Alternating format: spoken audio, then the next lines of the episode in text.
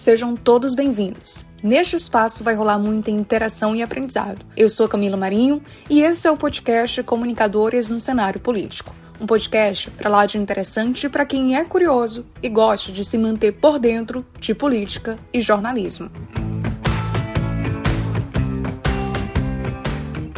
Já parou para pensar o quanto são grandes as possibilidades de atuação no jornalismo? Tem gente que sai da universidade atuando como jornalista esportivo, jornalista investigativo, jornalista cultural e como jornalista político.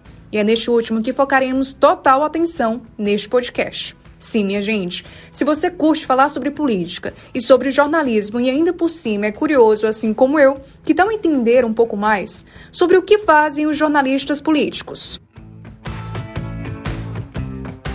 Este é o nosso episódio de estreia e, para ser sincero, eu tô bem feliz. Neste primeiro episódio, vamos falar sobre a participação do povo na política. E para isso contaremos com a ilustre participação da Jéssica Wellman. A nossa convidada é jornalista formada pelo UFC, coautora de um livro reportagem que marca sua paixão pela prática esportiva e atualmente ela é editora-chefe, colunista de política no Diário do Nordeste e, claro, comentarista do quadro Ponto Poder na TV Diário. E para a gente dar início ao nosso bate-papo, Jéssica me fala o que levou você a se tornar jornalista política, porque até então o seu sonho era seguir no jornalismo político. De novo, porque até então o seu sonho era seguir no jornalismo esportivo, né? Quando eu entrei na faculdade de jornalismo, eu ainda não tinha tanta dimensão das áreas do jornalismo, sabe? Acompanhava o jornal muito comum, uma pessoa comum mesmo, né? Assistia o jornal da TV aberta, ver ali um jornal impresso, receber a revista em casa, ver uma revista. Era muito, de, de certa forma, conhecendo o jornalismo como eu conheço hoje, as possibilidades que o jornalismo oferece, eu tinha uma visão bem limitada. É, sempre gostei de esporte, assim, já fui sócio torcedora de time aqui do Ceará, do Ceará, então, quando eu entrei no curso de jornalismo, o meu foco era jornalismo esportivo. Eu sempre gostei muito de Fórmula 1 também. É, então, lembro logo no começo da faculdade que os professores, nas primeiras semanas, ficavam perguntando: ah, por que, que você escolheu jornalismo? E tal hora você tinha ali vinte e tantas pessoas na sala dizendo: ah, eu escolhi porque eu gosto de ler e escrever, escolhi porque eu gosto de ler e escrever. E tal hora eu disse: não, cansada já do ler e escrever, aí eu comecei a dizer: não, é porque eu quero ser a Mariana Becker, porque eu gosto muito de Fórmula 1 e o jeito de assistir todas as corridas da Fórmula 1 é trabalhando. Não nasci com dinheiro para isso. Então você é a Mariana Becker. E aí, dessa brincadeira do começo da faculdade, eu fui realmente levando por vários semestres essa meta de ir para o jornalismo esportivo.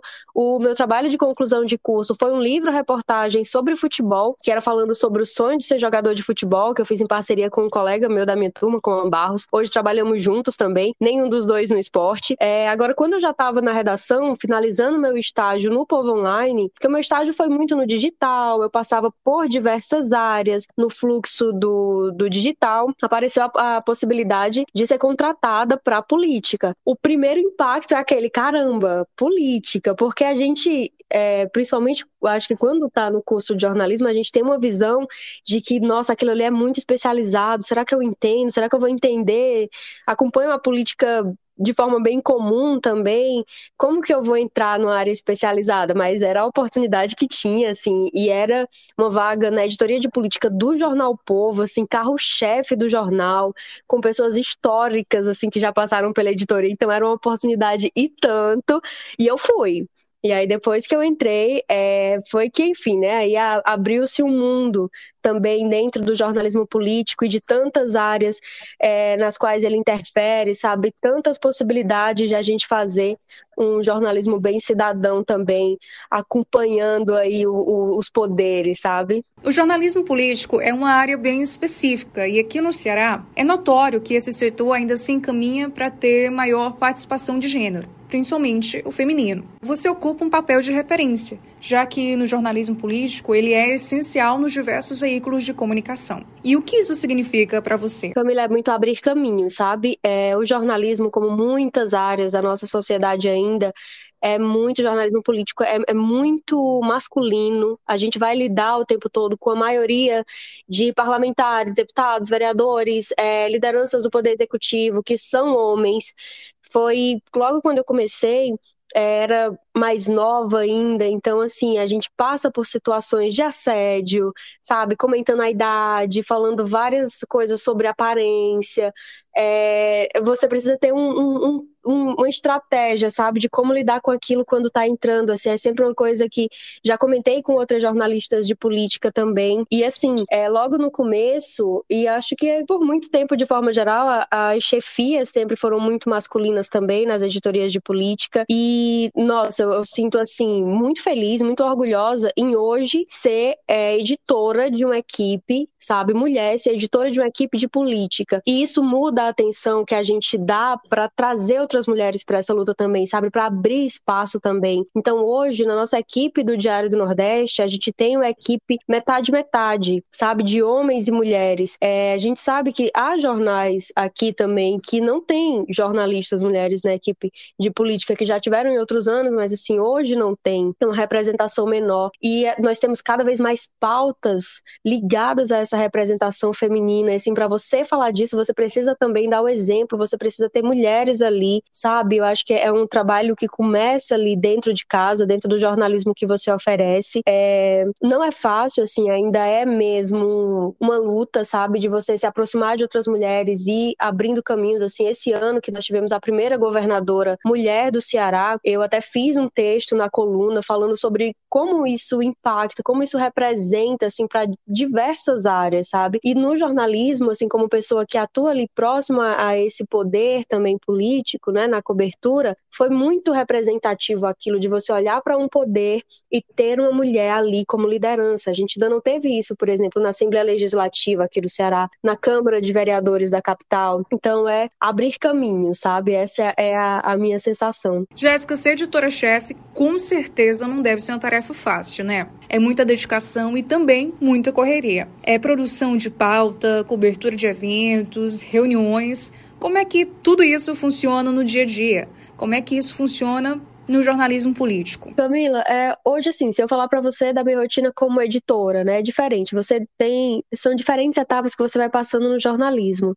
É, e há dias e dias também. Tem dias mais puxados, quando tem evento, uma eleição, que aí você, nossa, sabe? Não vou dizer que entre e não tem hora para sair, porque a gente cumpre as jornadas de trabalho, né? Os repórteres têm que bater seu ponto direitinho e tal. Tem todo é, esse regramento, existe, mas assim, a gente, quanto editor também, que já é cargo de confiança, tal hora a gente passa mais tempo, sabe, do que do que os repórteres no jornal. E assim, hoje, é, eu começo assim, eu já me rotina, né, como gestora da equipe. É, começa logo muito cedo, assim, muito atenta a tudo que está acontecendo. acho que essa coisa de ficar ligado o tempo todo é uma das partes que é é mais cansativas do jornalismo. Então, é por volta de 8, 9 horas, eu já vou olhar se tem sessão nas casas legislativas, o que é que tá rolando pelas redes sociais dos políticos, sabe? Eu tenho um perfil só para acompanhá-los, vou ver o que é que tá acontecendo nas casas, o que é que tem nos jornais. E aí eu tenho que decidir, nossa, tenho cinco repórteres e o que é que vai ser pauta hoje, o que é que fulano vai cobrir, tem evento tal, tenho que mandar repórter para tal canto, tem que ter fotógrafo aqui, esse conteúdo vai ter que ir para rádio também, vai para o site. Então, assim,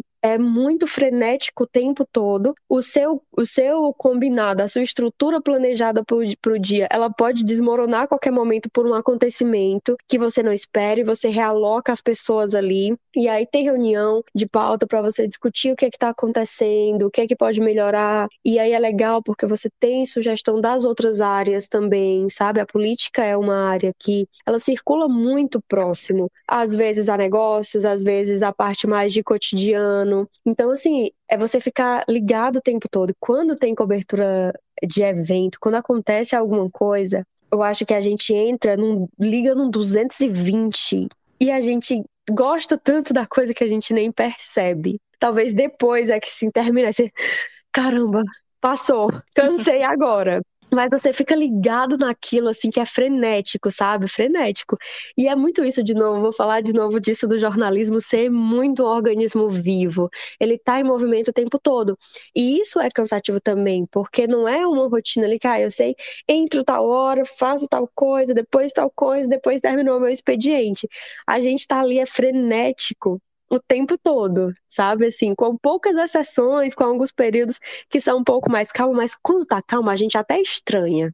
Sabe? Mas também diz que não pode elogiar, não. A gente tem uma coisa assim que quando alguém fala, tá calmo hoje, né? Pode esperar. Um dos princípios básicos para quem trabalha com jornalismo é observar as camadas sociais e explorar as demandas que surgem no dia a dia. No jornalismo político, o foco central é a política, né? Tal como a participação do povo nesta ciência que se mantém ativa. E é nítido que as pessoas nos últimos anos possuem mais interesse em falar sobre política. Isso é algo que você consegue observar na sua rotina de trabalho? Sim, e certamente isso veio aí com as redes sociais. Né? Acho que não há dúvida assim, de todo esse movimento, desde a internet e agora as redes, que permitem uma proximidade maior com as figuras políticas, que são espaço de manifestação também. Isso é sensacional, sabe? A gente está num momento muito de pensar criticamente sobre como a gente trabalha uma educação política, para essas manifestações terem base, a gente começa a perceber algumas falhas nas formações também educacionais, mas a participação e o interesse das pessoas, assim, é, é genuíno e para a gente do jornalismo é muito fundamental, sabe? E nesse período no pós-pandemia, em que você teve muita figura política indo para as redes sociais, você, é, a gente começou esse movimento, por exemplo, se você pensar aqui no Ceará, no final do governo Cid, ali 2013, mais ou menos, que o Cid começou a usar o Twitter, a fazer transmissão pelo Periscope em manifestação lá no Parque do Cocó usava o Facebook para fazer sorteio de ingresso, para anunciar a mudança de governo. Você tinha assim uma figura, uma liderança de um poder maior que pontualmente, se tivesse um perfil mais extrovertido, assim, de mais contato com as pessoas, que usava ali uma rede social.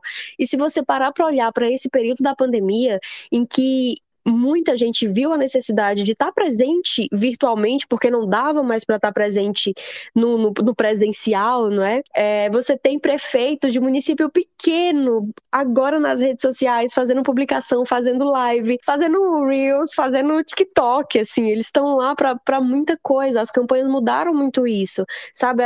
e as pessoas se sentem mais próximas, se sentem mais parte disso e elas querem participar. A questão é com que responsabilidade a gente leva essa participação, como os políticos estão entendendo essa proximidade, o que eles estão fazendo dessa proximidade, sabe? É um novo momento e um momento importante em que a gente precisa ser muito crítico sobre ele, sabe? Mas assim, com potencial, a gente sabendo trabalhar, eu acho que a gente pode ter a presença das pessoas numa vida política, é, de que tanto a gente fala, de explicar para as pessoas que na verdade assim, elas são a política, elas estão na vida política, elas estão fazendo parte daquilo, sabe? Como pessoas que precisam de políticas públicas, como pessoas que usufruem de políticas públicas, que podem cobrar, que são as pessoas que elegem os representantes, elas já têm essa vivência. Agora é o momento de elas entenderem, se perceberem como essas pessoas, como esses agentes e usarem os espaços possíveis.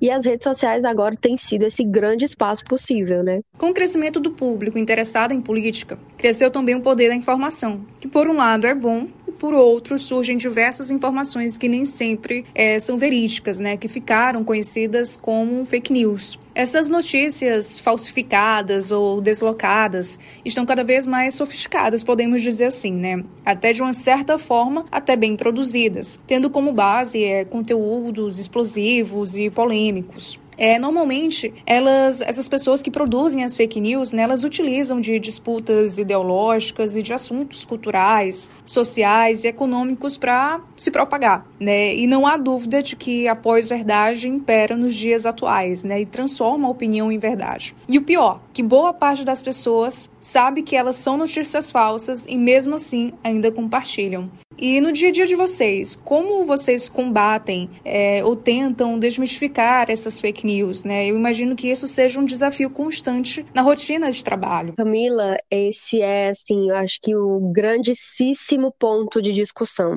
para todos nós jornalistas, para nós como cidadãos.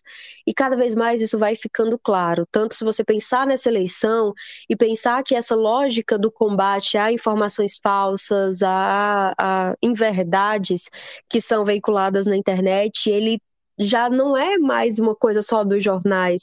Hoje ele é abraçado pelos órgãos oficiais, por uma justiça eleitoral, sabe?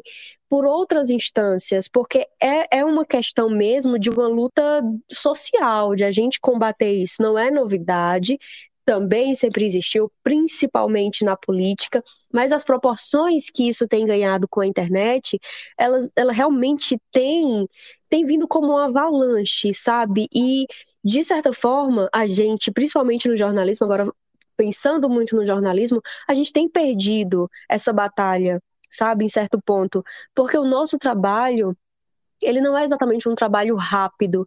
Para a gente apurar uma informação leva tempo. Se você recebe uma informação no jornal, você precisa checar, você precisa falar com os órgãos oficiais, você precisa procurar especialistas que possam esclarecer as dúvidas, tratar daquele assunto, ver se procede, procurar em mais de uma fonte, em mais de um documento. O nosso trabalho requer tempo, sabe? E a velocidade com que uma informação falsa circula na internet, a forma leviana como ela é produzida e propagada, é a léguas, assim, nossa, é uma velocidade muito além da nossa. Por mais que a gente se dedique, por mais que hoje a gente tenha uma estrutura de checagem mais definida, você tem pontos para você saber se aquela informação é falsa, você você pontua essa, esse ponto, esse ponto, essa regra aqui, você observa isso, observa aquilo de forma geral, a gente, quanto jornalista, a gente tem um pouco mais de conhecimento sobre isso para poder atuar naquela informação, mas ainda assim o processo não segue a mesma velocidade sabe? É, temos que continuar lutando, temos que continuar buscando. A parte da educação, volto a falar nela, porque eu acho que é o grande ponto, essa educação midiática desde a escola, de entender é, o, no que consiste uma informação falsa, os perigos, sabe?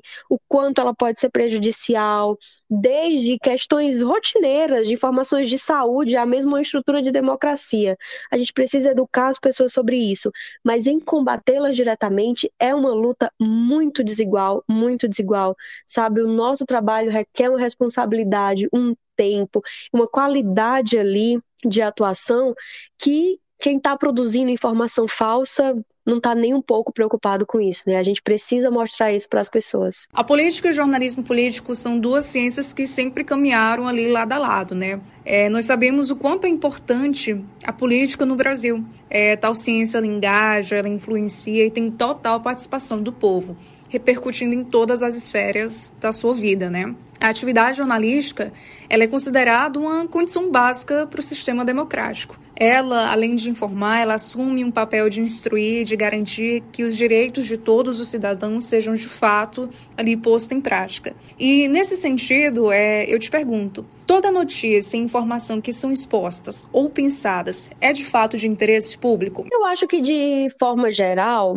as coisas conversam, sabe? Essa lógica do interesse público, ela eu sempre me questiono assim quando eu me deparo com com essa combinação de palavras, né? A questão do, do interesse público. O que, que é o interesse público ou do público?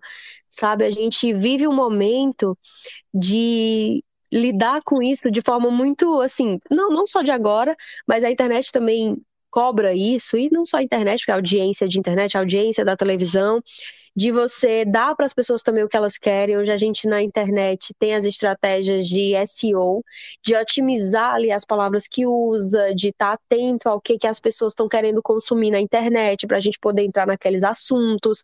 Então, a gente entra em muita parte nessa lógica do interesse do público, é, sei lá, se determinado assunto nessa campanha, por exemplo, a gente de repente teve essa questão do assédio eleitoral, que veio muito nesse segundo turno, muito forte, não era uma coisa de agora também, mas que de repente tomou outra proporção, e aí muitas pessoas querendo saber do que, que se trata, que é isso, e aí você entra naquilo ali, tipo, a gente começa a ver, nossa, tem muita gente querendo saber disso, vamos entrar.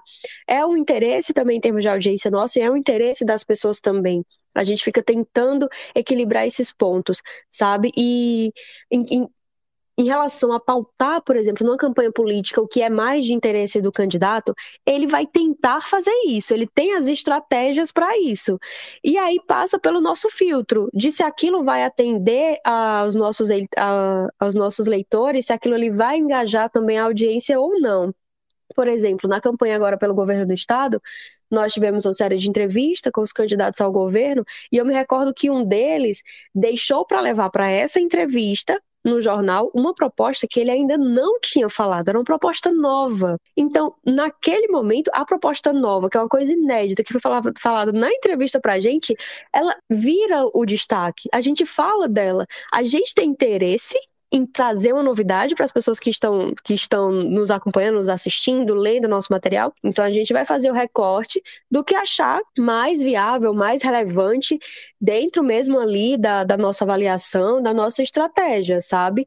O jornalismo é muito um organismo vivo, não tem forma assim para como que você vai é, orientar, sabe, aquela estratégia, o que é que vai ser destaque naquele dia, de forma geral. A gente vai descobrindo também no caminho, e é, é são sempre trocas, sabe? Entre nós e os leitores, entre as figuras que nos dão entrevista.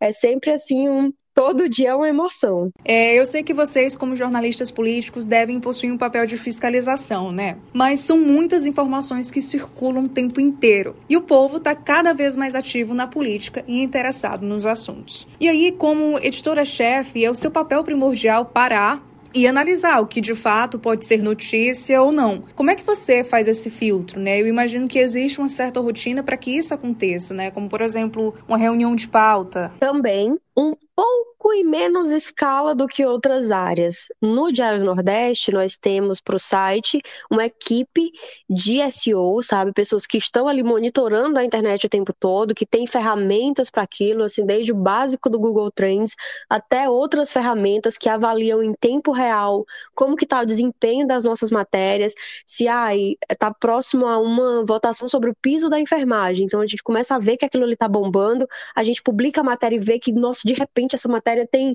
sei lá, mais de, de 20 mil pessoas nela, ao, sabe, ao mesmo tempo, assim, ela tá bombando muito, as pessoas estão querendo saber desse assunto, vamos fazer mais. Nós temos estratégias para conseguir monitorar isso. Mas a política, tem muita coisa que acontece nela que não está nessa lógica de audiência, sabe? Você tem, por exemplo, é, tramitação de projeto de lei na Câmara atualmente que trata do vídeo monitoramento e que as pessoas não estão nem sabendo, que tem uma proposta lá que prevê reconhecimento facial e as pessoas não estão entendendo isso. Então, não sei, elas não estão elas não sabem, elas não estão ligadas naquilo. Então é o nosso papel puxar esse assunto e dizer, opa, vamos falar aqui desse assunto, não, é, não vai ter busca. Se você botar a equipe de SEO para procurar isso aqui, não tem ninguém procurando sobre isso, mas a gente precisa dizer para as pessoas que esse assunto está sendo discutido, que os vereadores vão ter uma votação sobre isso, que impactos isso aqui pode ter na vida delas, se for aprovado, se não for aprovado, quem são as pessoas que estão discutindo, o que, é que elas estão discutindo.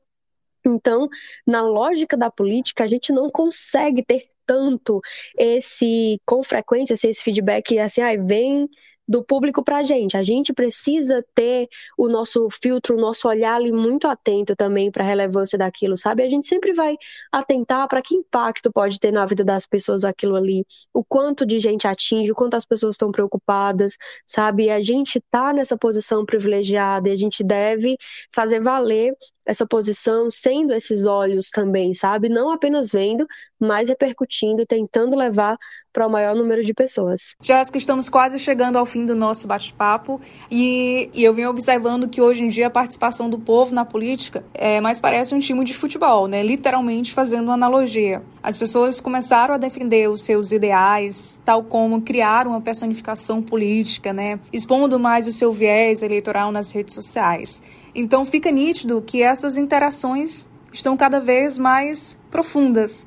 Né? É, você também consegue perceber isso? É, existe alguma estratégia utilizada para deixar a sociedade por dentro de tudo que está acontecendo ali e que é propagado pela mídia? Camila, eu acho que em parte sim, sabe? Ainda que a gente veja muito, principalmente depois desses últimos anos, esse período eleitoral agora, que trouxe muito esse aspecto da polarização, das torcidas, essa coisa mais personificada das figuras políticas, né? As pessoas brigando ali por causa de uma de uma liderança ou outra, assim, essa imagem toda, mas a gente começa a achar que ah, é, a galera tá meio que achando que é futebol, mas não. As pessoas estão preocupadas em entender também o que está acontecendo. E o que me traz muito isso é uma coisa do perfil de matérias que a gente tem feito, sabe? Na internet. É, uma vez eu até vi um professor criticar que o jornalismo agora é, tinha deixado de trazer títulos afirmativos e trazia é, títulos mais que eram como se fossem perguntas, sei lá, o que que o que eu vou usar o piso da enfermagem de novo. Que a aprovação do piso da enfermagem vai impactar para a gestão pública em Fortaleza. A gente bota esse título. Hoje a gente tem feito muito título nessa lógica do entenda.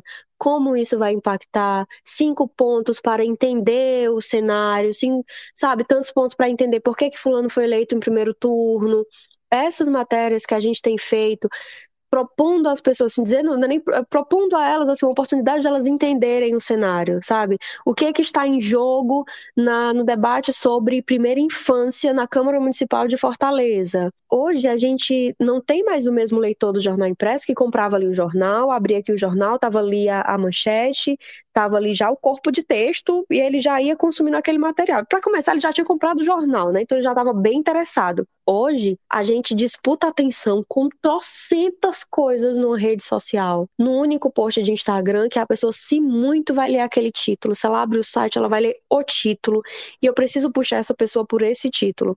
E a gente percebe que, como esses títulos que se propõem ajudar as pessoas a entender quem é Fulano, quem é Cicrano, o que é que isso aqui faz, sabe? Eles, eles rendem mais, as pessoas têm essa busca, o que me leva muito a crer nessa mudança que as pessoas estão querendo entender, sabe? Tem muita informação, muita coisa acontecendo, e o nosso papel de, assim, pegar na mão e dizer, vamos aqui, eu vou te mostrar todos os lados que estão envolvidos, tudo que está aqui no meio desse debate tem feito as pessoas se interessarem pelo jornalismo. Esse foi o nosso primeiro episódio e eu tô muito feliz. Jéssica, muitíssimo obrigada pela sua participação. E chegamos ao fim, tá? Mas olha só, se você gostou, comenta e compartilha com os amigos, até porque conhecimento nunca é demais, né? E, ah, não se esqueça que já já tá vindo mais um outro bate-papo bem bacana. Fica ligado.